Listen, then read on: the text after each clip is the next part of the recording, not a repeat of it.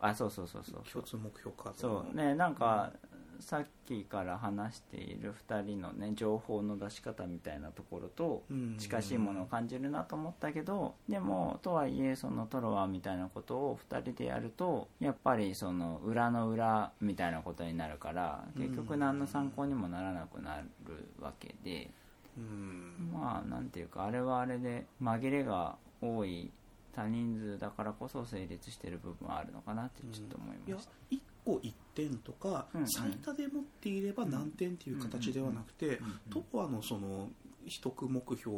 でその、いまあ、全部がそうだったかは怪しいですけど、うんその階段式になっていてここまで集めていれば何点っていうのがスロープになっていないっていうのがうんすごく気が利いているシステムだなっていうそうだねふうに思っていたんですよ。正解まあ、要は1個につき1点なのかうん例えば3個集めて5点なのかっていうのうんうんうんうんでだいぶその要はあるね4つ目を取る意味と6つ目を取る意味で全然変わってきますよね。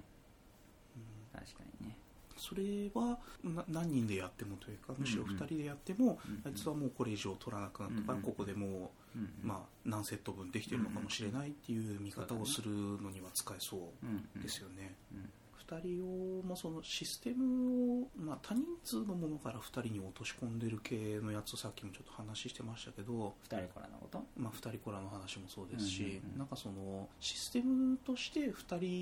にするときにこういう使い方ができるよねっていうやり方をしてるのと、まあ、セブンワンダーデュエルとかあとあの横浜新商店デュエルとか、うんうんうんあれってどっちかっていうと、まあ、世界観を引っ張ってきているけれども、やろうとしてることっていうのは、うんまあ、割と別の別だねシステムを乗っけてるっていう感じじゃないですか。ルアーブルの二人用とかも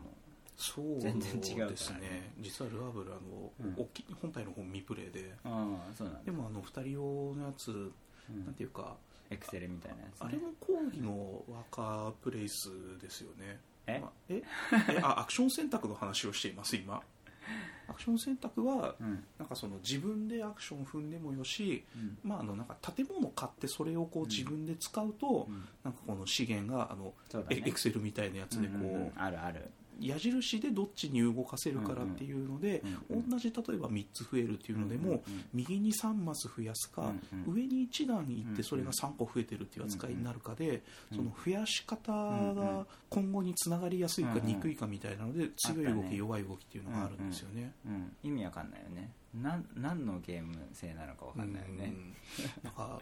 システム的には全くしなんかこう説明としてしっくりくるものがないんですけそど、うだねでもまあシステム的っていうかテーマとしてテねーマとしてうんあれが何を表現しているのかっていうよりかは、なわんかかあんあないいでうすマトリックス米の中の精神で世界ですああいうマトリックスの中でその資源をこう上に動かすっていう、うんこうまあ、その上下と左右で同じものの、うんまあ、増え方の差を作ってるっていうのが、うんあのシステムって他で全然見ないですよね。うんしでシもステムシステム、そうだねシステムシステムでいいんですかなねんだあろれうはわかんない UI に近いよねでもなんかそうですね UI としてあれが成功しているかどうかっていうと、今この資源を何個持っているっていうのは正直あんまり分かりやすくは、まあそうだねでなんかもそうだねでも得点トラックで遊ぶみたいなゲームはあって得点トラックで遊ぶうんあのネスターのアブストラクトではい偉い人の名前がついてた偉い人の名前アイザックだアイザックあーニュートンですねそうですそうですんそうそうアイザックはうんなんか得点トラックがボードになっていて得点トラックがボードうんん得点トラックしかないんだよねゲームボードがへでえ得点トラッックにコマを置いていって点数を取るんだけどクはい点数を取ったら得点トラックの自分のコマを動かすんだけどええっとじ手番でやることは得点トラックにコマをそうそう置くでも得点トラックをその示す自分の得点を示すためのコマは別にあってはなで何かしらのコマが置いてあった場合はそこを飛ばして得点が動くんだよねあうんだからなんかその今2点のところにあるとするじゃんはいで3456のところにはい僕のコマが置いてあるとするじゃん、はいはいでそこで得点しますって言った時に2点から次7点とかになるわけあー今その1回動くっていう行動に対する価値をそうコマのプレイングで決めるっそうていうことですかねでも別にその飛んでもらうことが主眼ではなくて得点ボード上でその陣取りみたいなことするんだけど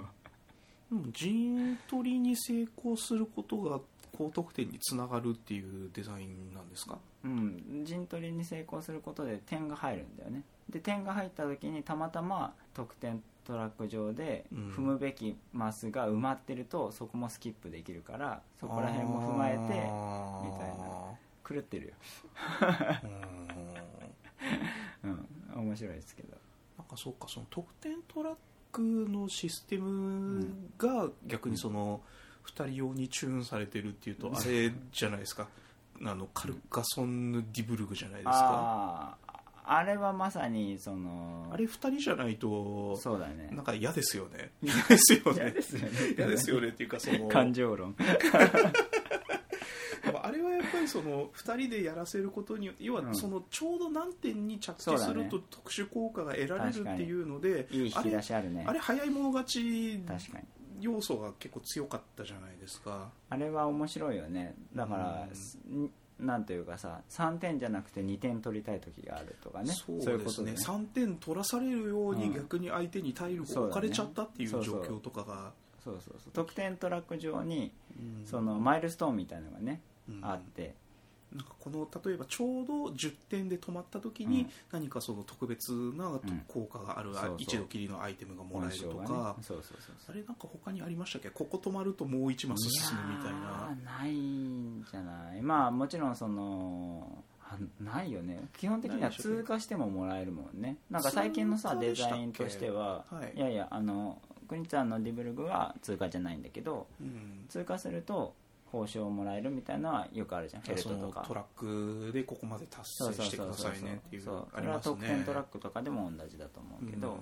でもぴったりに意味を持たせるうんうんのはないよね、そうですね多分そのぴったりに意味を持たせているからこそ他人の介入が多くなると狙いが狂いやすくなるじゃないですそうだねかそこは確かにデュブルグはうん非常に機能している、うん面白いなんかそそれは2人用にしたいからぴったりになったのかぴったりっていうのに意味を持たせようとした結果2人専用として作られたのかっていうのは、うんまあ卵が先か鶏が先かみたいな感じはしますけど、確かにねうんあれはどういう経緯で作られたんだろうねどオうファーが来たのかうんフリーターさんがお作りてーってなったのかえだってさカルカソンヌのさ派生ゲーム作ってる人いるいないよねーその無礼で以外ですか僕はあまりカルカソンヌに明るくない ので、まあまうんあカルカソンヌに明るい人ちょっとわかんないけど でもさ2人が思考だよねみたいになってるじゃん今ってカルカソンヌ世界大会の影響でまあそうですねあれも結局他人数でやることで、その自分の手に、まそうそう結局そうだあ、うね、んまあ変に介入されることを嫌がるからっていうあなん話かですよさね結局競技的に遊ぼうとすると2人になるよねとは思うけどねまあそうですね、なんでしょうだって3人4人になってきても競技性っていう風になってきちゃうと、結局あのあいつの叩き方が悪かったそうなかんだらよ俺のせいじゃないみたいそな。うそうそなんかそういう話になりそうですよね、うんあの特定のゲーム名出すと怖い人が来そうなんで黙っておきますけどそうですかじゃあ補足しておきます、ね、そう補足っていうのがありました ねあの公開してる時にあの名前が出てこなかったゲームはこれですって そう、あえて出すこともないでしょううん、デュブルグいいな確かになデュブルグは良いうんなんかそのあれですよねシステムがちゃんと2人であることに向いているゲーム確かにっていう感じですよねうんうんうんうんそうだね逆にそのマンダラとかさはいえっ、とマンダラというのが NGO が出している国産の方のマンダラ、はいあれってさ得点トラックでさ誰かいたらさ飛び越していくじゃんそれ数えないんだよねうんうんううんんだからそのさっき言ったアイザックと似てるんだけどそこはいはいそうそうああいう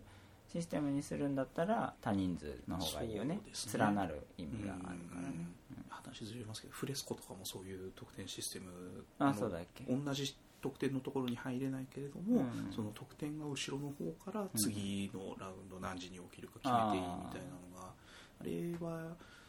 一応2人でも確かできるルールになってた気がするんですけど、うんまあでも人数欲しい側の作りですよね。そうだね結局さ多人数だとさ人の手がさ、ランダマイザーとして機能するからさうん、うん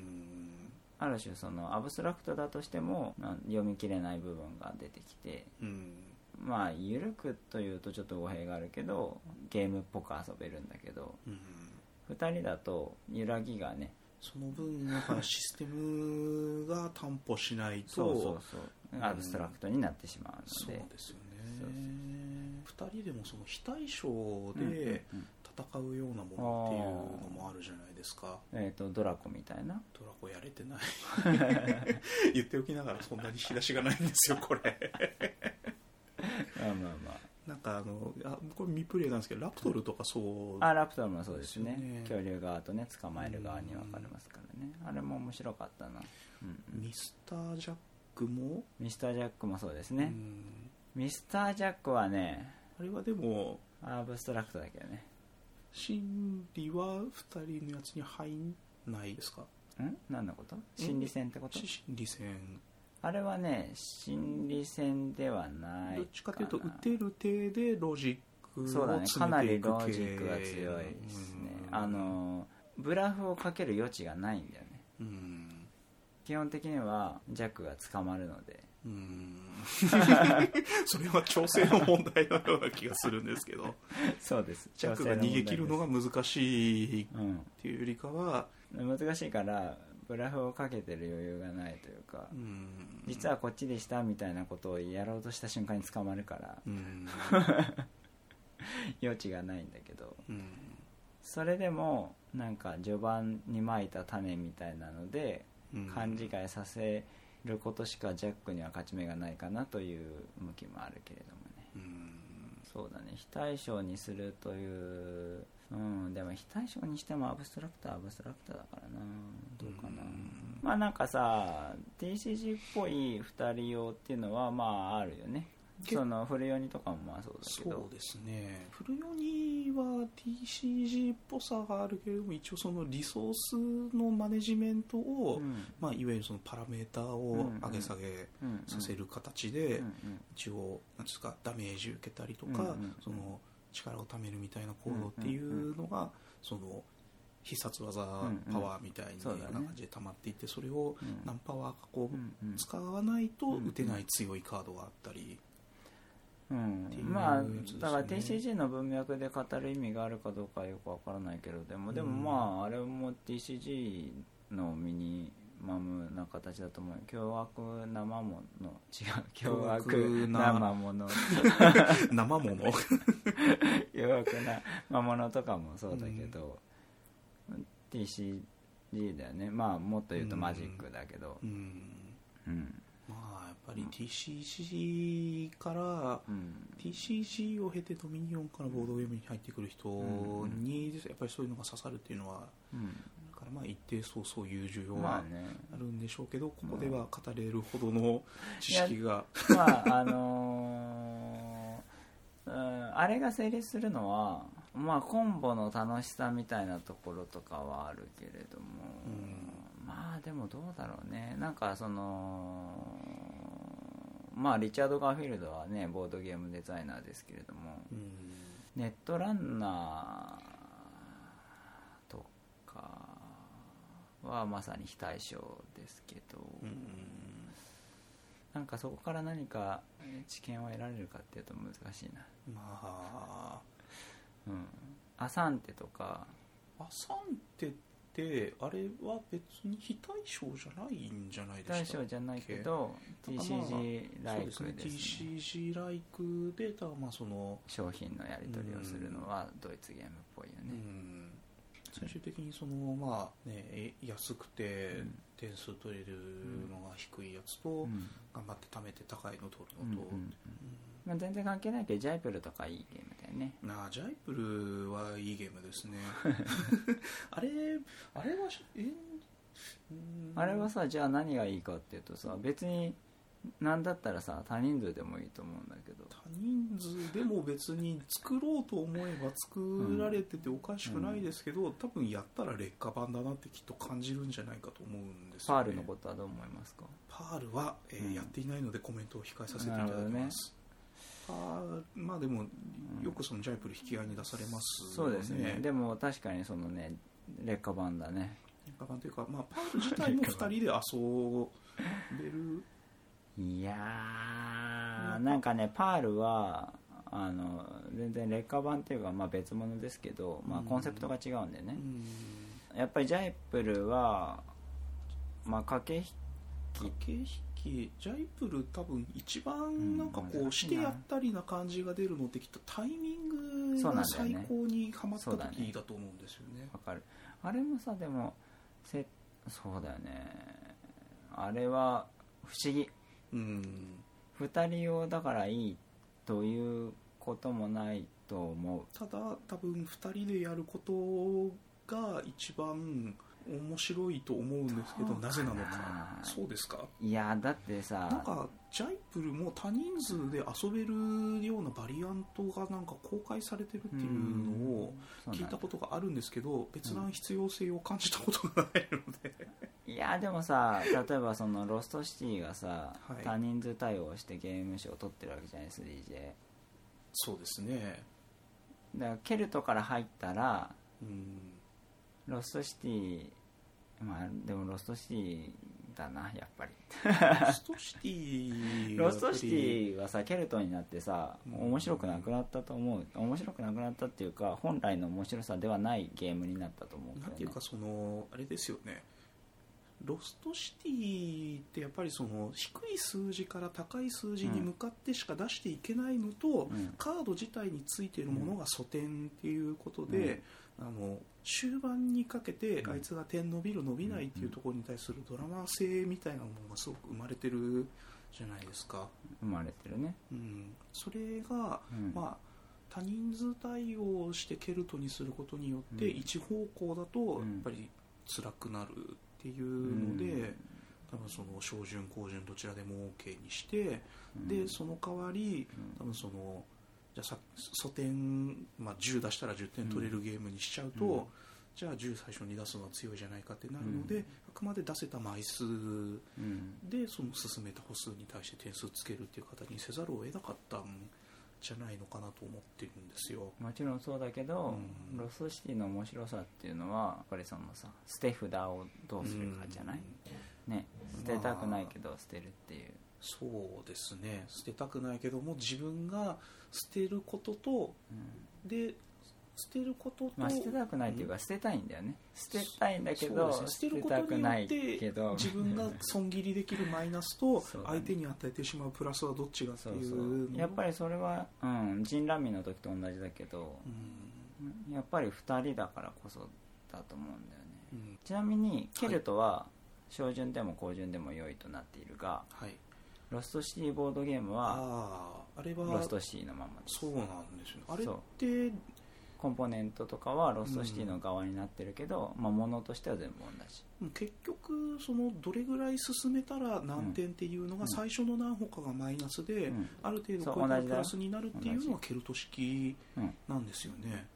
あうのんケルトの照準のみバージョンなだけルールはそれ以外のだからあの一歩目がマイナス4マイナス3マイナス2みたいなやつは、うんそこの幅は変わって変ないわってない全部同じテーマのもうーんのだけどっちがいいんでしょうねってなっちゃうんですけど、ね、 2人のロストシティですまあ2人のロストシティが一番いいっていうのは、ま あ、まあケルトはケルトでね良さはあると思うけど、うんまあ、別のゲームまあそうですねなんかいわゆるその、い一方向にしかもう走り出したら、あとは進むしかないっていうのと、うん相手が欲しいカードをいかに握ったまま我慢できるかっていうところだけを、あとは4人用にチューンしたらああなったっていう、まあでもとはいえジャイプルは4人用にしてもジャイプルな気がするけどねちゃんとポーションがやる気出して作ればなんかアブストラクトに運をまぶしたみたいなゲームの話を一瞬しようとしたじゃないですかうんうんうんローゼン系に匹が多分そうああそうですねローゼン系2匹はだいぶうんカードの引き運じゃないとどうしようもないけれどもう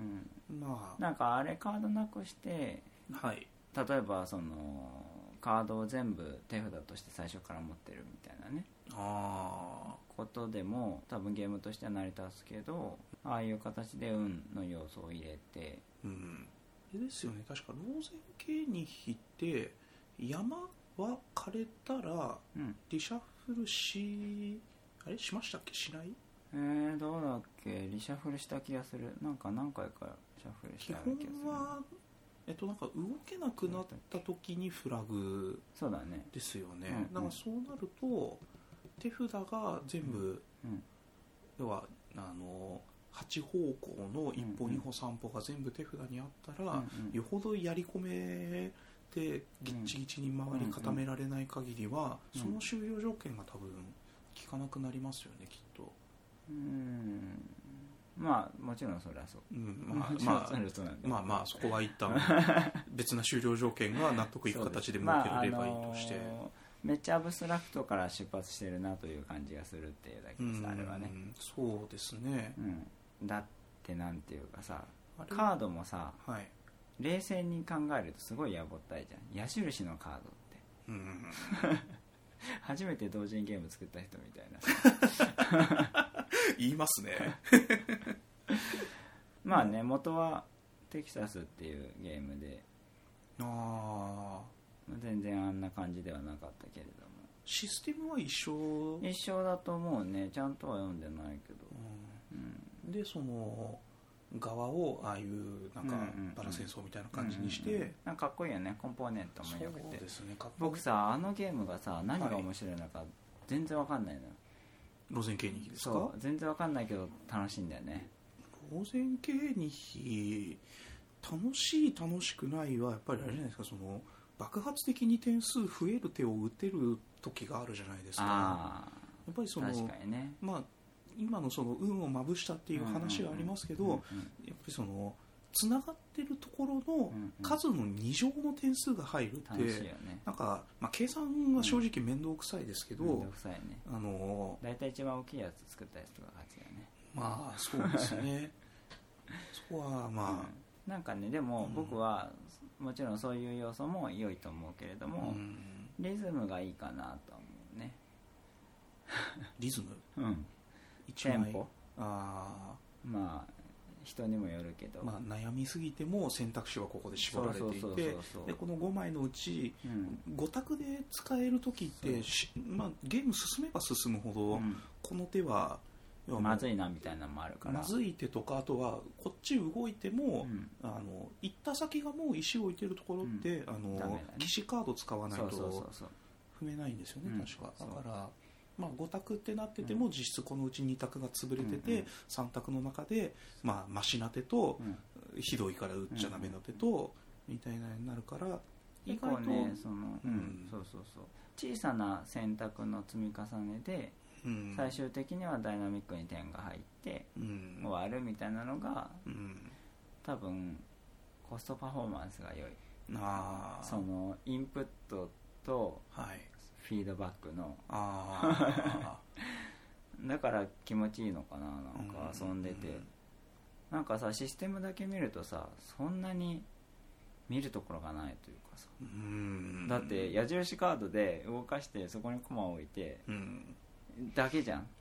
で、まああそうとはです得ね点が事情っていう雑ないやあれはでもやっぱり事情であることはゲームの面白さに絶対寄与してるじゃないですか、だとしてもうん、そんなにすげえアイデアではない、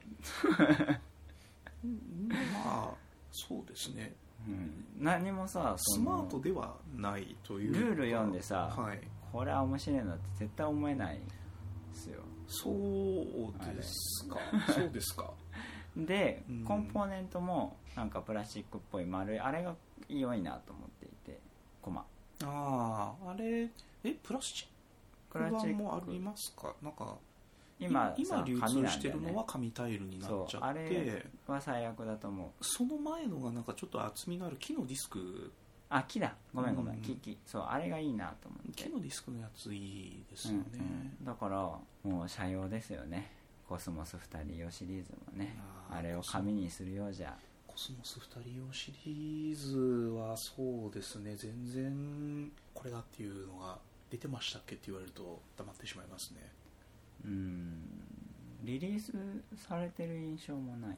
うんなあでもあれかうんあ、うん、違うわマンダラかなと思ったけどルックアウトかルックアウトですねルックアウトはねいいよね精力的に出しててうんウベもちょいちょい面白いもん出してくるしうんまあたまにひどいのもあるらしいですねうんまあなんかシュピールビーゼの仕事はあんまりやる気なさそうだなと思うけどルックアウトの仕事は結構ちゃんとやってるイメージあるけどね 僕はねあシュピールビーゼのはまあまあそんな感じですかねコスモス2人シリーズ割とでも洗面器系のもんが多い印象なんかあがれが出てた時にやっぱり国ツが全盛期だったからっていうのが大きいんじゃないかねいやなんかそのが我慢させることを、なんかいかにその自分の方法で表現するかみたいなのが、うんうんそれこそコスモス2人がここで今思いついてるのだとバルーンカップとかわかるロストバレーとかねうんはなんかでもさはいあそこら辺のって本当に国ツの影響が強いよねうんそんな挟んで綱引きするっていうさうん バトルラインロストシーっていう流れだよねこの辺その綱引きでそのどっちのパワーがっていうのはやっぱり2人でそのどっちが今強い力で引いてるかっていうのは非常に見せやすいそうだよねからだと思うんですよね、うんうんそういう分かりやすいものが最近減ってきたんですかですか ですかって聞い知 てらないっすうんでもマンダラもそうでしょマンダラはねそうですねそれとそのいわゆるさっきのそのゆ揺らぎですか、得点がうん要は同じ色でも相手にとったら価値が変わってくるっていうのが多分ミソなんですよそうだね確かそのある色がにわかる三田さんには2点の価値しかないけど、うん僕には5点の価値があるのうんで、うん僕は真ん中のやつ取りたいうんでもさそれはさある種あんまり良くないというかそうですかなんか競りゲームって例えば僕はああれが欲しいけどみんな他の人はいらないみたいなのが出てきた時にうん競りだったらはい機能しないじゃん機能しないというか、まあ、みんながある程度欲しがるものっていう風にしないとそう競り値が上がっていかない上がっていかないけれども、うん安く競り落とさせるわけにはいかないから別にいらないけど、うん宣言してみる入札してみるみたいな、その、まあ、嫌がらせをしないといけなくなっていて、うんうんもうそうなるともうゲームの範疇じゃないというかシステムがコントロールしていないんだよねセッションをあメリチ VS ストロッティっていうのがあるじゃないですかーはい未プレイですけど最高の競りゲームですけどあーまあ、さっきちょっと競りゲームの時にはい価値に差があると困るって話をしたと思うんですけど、うん多人数で競りをする場合の話ですね、はいはいはいなんか1人だけが欲しいものが出た場合に、うんなんか周りはな,、んう、なんとなく釣り上げないといけないいわゆるお仕事を誰がやるっていう問題ですそよねうですそうでんで間違えて落札しちゃったら負けだし、特にその落札上限なんか何枚までしか持てないとか、うんそういう縛りのやつって結構ありますよねその時にまあ大抵の競りゲームではうん競りの対象を複数にすることでそれを解決しているんだけれどもうん、 A と B と C が今回はその同時に入札そのうそうそう対象としそうてあってまとめてうん出品ですみたいなことにななると、まあ、A 欲しい人もいれば B 欲しい人もいれば C 欲しい人もいればうんうんななんとなく競り値がつくうんうん競りとして成り立うんつだけどメディッチ VS ストロッティはうん関係ないわけですさっき言った俺だけが欲しいみたいなうんものが出てきたとしても2人だからうんもう片方の人はまあそうですねどこまでなら競り上げるモチベーションがあるはい安く落とさせねえぞっていうね要はあれは結局お金で点数つくお金が全てですっていうことはあとこの相手にうん競り落とされたら、うん多分10、まあ、ざっくり例えばうん10うん金分の価値があるものっていうのは、そうだね1金で落とさせちゃいけないけどいけなもい要は10金で落とさせたら、まあ意味ないトントンだからそそこまでは自分が、まあそう釣り上げていくことにも意味があるけどもあんまりやりすぎてしまうと、うん今度自分にとってそこまで価値がないがゆえのそう自分のへこみがそう相対的に相手の上積みになる正解だから10円儲かるものがあった時うに、んじゃあ僕はそれを落としたいとただ10円で落としたんじゃ意味がないうんじゃあ9円って落としたら1円得するけどうんうまみが少ないまあそれのためにきうん機械をそうきうん機械が多分いいくら換算みたいなのがきっとあるんですよねそこ効率考えると、えっ、いと機械っていうのはやその個数をってなんこと何個まで競り落とせるとかそういうあそうそうそうそのうがその通り、うんそう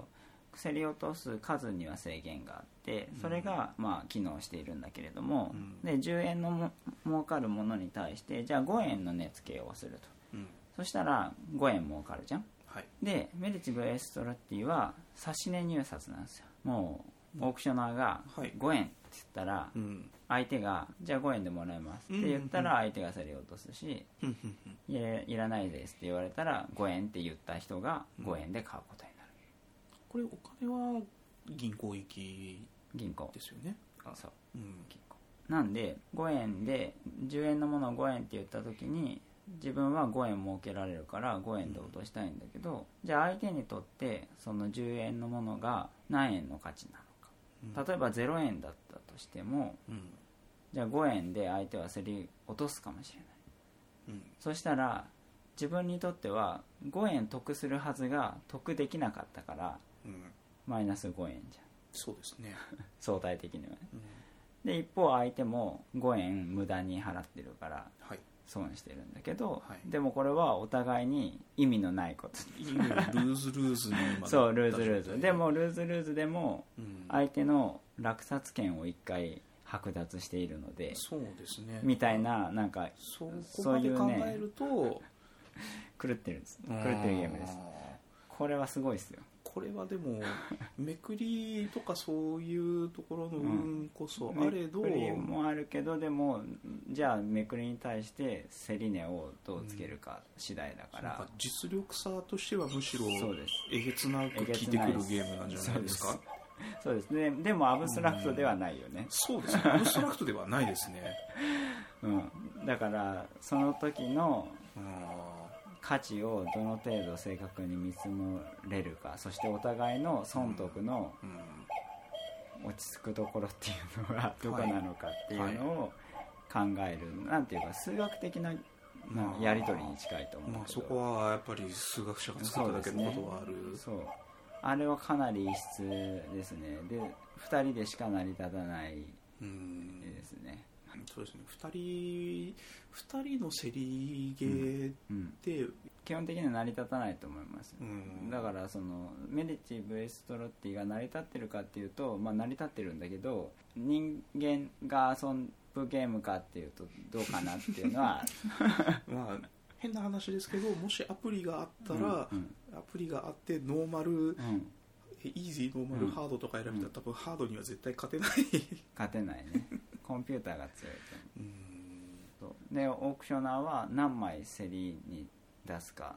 も選べるしそこはあれでしたっけ元のメディチもそう3枚ぐらいまででしたっけ1セそうッそトうそうでど競り落としたものをどこの船に乗っけるかっていうのとうん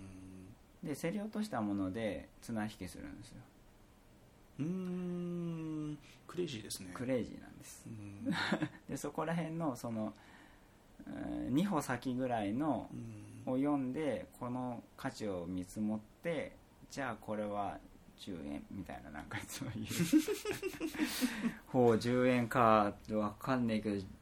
どそううんじゃあもらっとくかみたいな、要はその一個一個の価値が、うんまあ、それぞれ自分から見たらいくらっていうのが大体分かっているけども、うんそれが2つ3つセットになった時に、うん、ま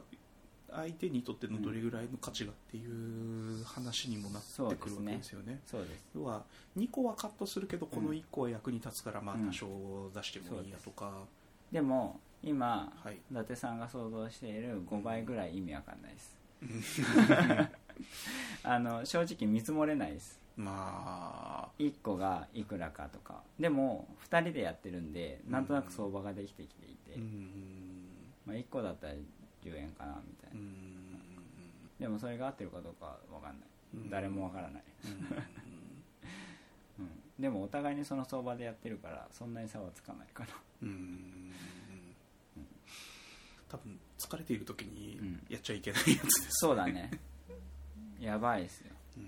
まあね、うん話してて、うんあのあ差し毛でこれ面白かったなっていううん引き出しが1個開いちゃったんおですけど、どうぞどうぞぜひ聞かせてくださいあのですねあのテーマ全然関係ないじゃん系のデュエル化のやつで、うあのんイムホテップのデュエル版って知ってますああ僕ね本体もやってないしデュエルもやってないんだよまあな本体は正直やったことがなくても、うんデュエルの方の理解には全く関係がないのなるでほどご安心ください、うん平たく言うとワーカープレイスをするんですようんであのワーカーが 3×3 のうんあとマス目の中にこう置いていくんですねうーんでただお互いに持ってるワーカーは4つなんですよなるほどで1マス必ず空いちゃう、うんで確かにその 3×3 の各列に対応するところに、うんうんうんあの3マス分のあの取り合うタイルが乗った船がございまして、うんうんうでえんっと、横123うんうんうん縦も123ってこう置いてあって、うんうんでお互いにワーカーを打っていった結果、うんうん3マスが全部埋まった列もしくは行ができた時に、うんその人たちがあのゾロゾロゾロってこう船に船に乗乗るなっていっうて、三田さんが置いてるうんワーカーがうん踏んでる平は三田さんのもの、うんうん私が置いてるワーカーは私が、うん取るみたいな感じで5種類5種類、うん4種類か5種類ぐらいうんのタイルがあって、まあ、特殊アクションができるものとあとは、えっと、点数の入り方がそれぞれ違ううん種類のうんやつが4つうんあってそれをまあお互いに引っ張り合うっていうゲームですね、これはその引っ張りがちだなまあうんまあ、結局引っ張りが ね差し毛は好きなんですけれどもでもそのマジョリティ的にうんそのこの種類のタイルはうん全全部12枚ずつぐらいあってうんあのセットコレクションで、うんあのいわゆるシャートさん1360点みたいなので、6枚集めたら21点になるやつが2種類あったりとか、あとはその12枚を、うんあのどっちが多く持っていますかうっんていうので、より多く取れた方に何点とか、まあ、あとは単純に1枚それ自体にも1枚1点みたいなうん素点がついていて、うん相手より多く持っていたらボーナス何点とか、うんあとはあの番号が順番に振ってあって1から12で、うんあの何枚連なってる数字123って集めてたらその連なりに対して3枚だったら何点っていうような評価がつくやつ、うんあとはもう分かりやすくこのタイルは1枚1点です2点です3点です4点ですみたいな素点がついてたり、うんでほぼほぼ取り尽くされるぐらいのタイミングでフラグが切れるので、うんちょっとだけ取りたくても取れないものが出るっていうようなので、うん割とその僕が気に入っているところっていうのが、まだ実は話してないんですけ ど今その取り合いするタイルが4種類あるって言ったじゃないですかうんこの取り合いがあの2種類の得点条件っていうのがゲーム中にこうあって要はその、このタイルの集め方はうんいわゆる基本のゲームだとよりマジョリティ取れてた方が難点なんですけども、裏面その,、うんそのタイルをこうくるっとひっくり返すと違う得点条件になる。それは何上級ルールってこと上級ルールみたいな感じですより、うんまあ、ちょっとテクニカルな集め方になってみたいなので、さっきのその例えば1から12まで数字が振ってあるようなやつだと、うんあの連なって集めることじゃなくて、うん逆に離して集めることに対して点数がつくうん例えばその1と3と5みたいな感じで、間が途切れ途切れになっていると、その間が途切れさせることによってその一つの塊に対して何点というのがつくんですけど、うんうん相手には差し込みをすることができるんですよね。ああそうだね13って持っているところで相手に無理やり2のタイルを取らせるような決算の仕方をすることができることもあるっまあはいはいできそうなんですねはいえていうようなのがあってそれはなんかこえうんう、まあ、あの差し毛のシステムの中で、うんうんその相手に、まあ、その相手の嫌がらせの形として面白いなっていうことをうん思いましたっていう話なんですけど多分ピンときてない顔をしていますね。うん そうですね今日ずっとこの顔してますうんそうなんだ うんうんメンフォローってそういうとこあるよねああそうですね あのメイフォローはあの過去のメイフォロー会を聞いてもらえばいいあったっけメイフォローメイフォロー会ありますよそう世界三大メイフォローの話をしていたじゃないああですかはいはいはい僕あの回好よきく聞でい結構てるね勝手に決めたやつね はいということで、まあ、そんなね、あのかさ増し以上のものが特にね、なんかでもターギーとか思い出したよああターギーはそうですね、あれはワーカープレイスですけどそのマトリックスをうまく使ってうる、んそうだねその外側からやってって、その取れるものが決まってくるやつですけど、イムホテプデュエルは逆に内側で置くことによって、相手にどっちの決算をさせてここのタイルを取らせようっていうう思惑が生まれたりっていうのがあるんですよね、その自分で一列3つ完成させて、うんうんうん要はあの完成させないとうんワーカー帰ってこないんで、うんまあ無理くりどっか打ってかん決算させなきゃいけないっていう状況が結構できたりするんですよ面白そう好うんきだな多分うんぜひ日本語版は出てるの日本語版は出ておりませんなるほあのルールは公開してくださってる方がどい助かたるはずです助かるなはい、じゃあ遊ぼうはい、じゃあいいかな終わりたそうな顔してるのでいいんじゃないでしょう かいや別になんか話したいことがあれば全然聞きますけれども ねうんまあまあそんなもんじゃないうんでは良いお年を